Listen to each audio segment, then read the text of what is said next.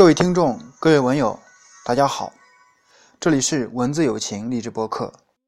今天给大家分享一篇文章：买工作的绩优股。作者：砍柴人，朗读：曲良。下面请听正文。话说甲乙两个人都非常喜欢理发，于是就到一位高级理发师那里拜师学艺。师傅那里有两种手艺供他们自由选择：一是学习给普通男女做大众式的发型，这个简单，只需要掌握一些理发的基本技术就可以。学成之后，可以到理发店当大工，也可以自己开理发店。优点是学成之后很快就能赚到钱，维持生活绝对可以。缺点是想赚到更多的钱不容易。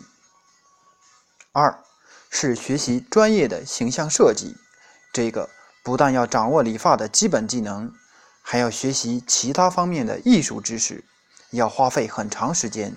学成之后，主要给一些有钱的女老板、高级白领甚至明星做形象设计。优点是做一个设计能赚很多钱，缺点是风险非常大。学成之后必须要等待一段时间。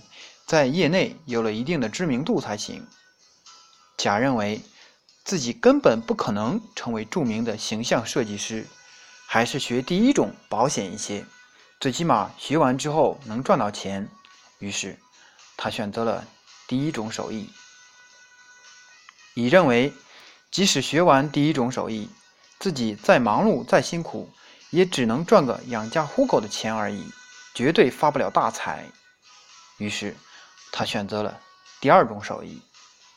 一年之后，甲学成手艺，离开了师傅，筹了点本钱，在一个城市开了一家普通的理发店，专门为普通老百姓理发烫发。为了赚钱更多更快，社会流行什么发型他就做什么发型，消费者要求怎么做他就怎么做。果然，很快他就赚了一些钱。当甲已经小有积蓄的时候，乙还在师傅那里学习。三年之后，乙才开始离开师傅，也来到甲所在的城市。因为学习，乙花掉了所有的积蓄，只好先投靠甲的理发店谋生。甲见乙学的东西百无一用，还得靠自己养活，非常得意自己当初的选择。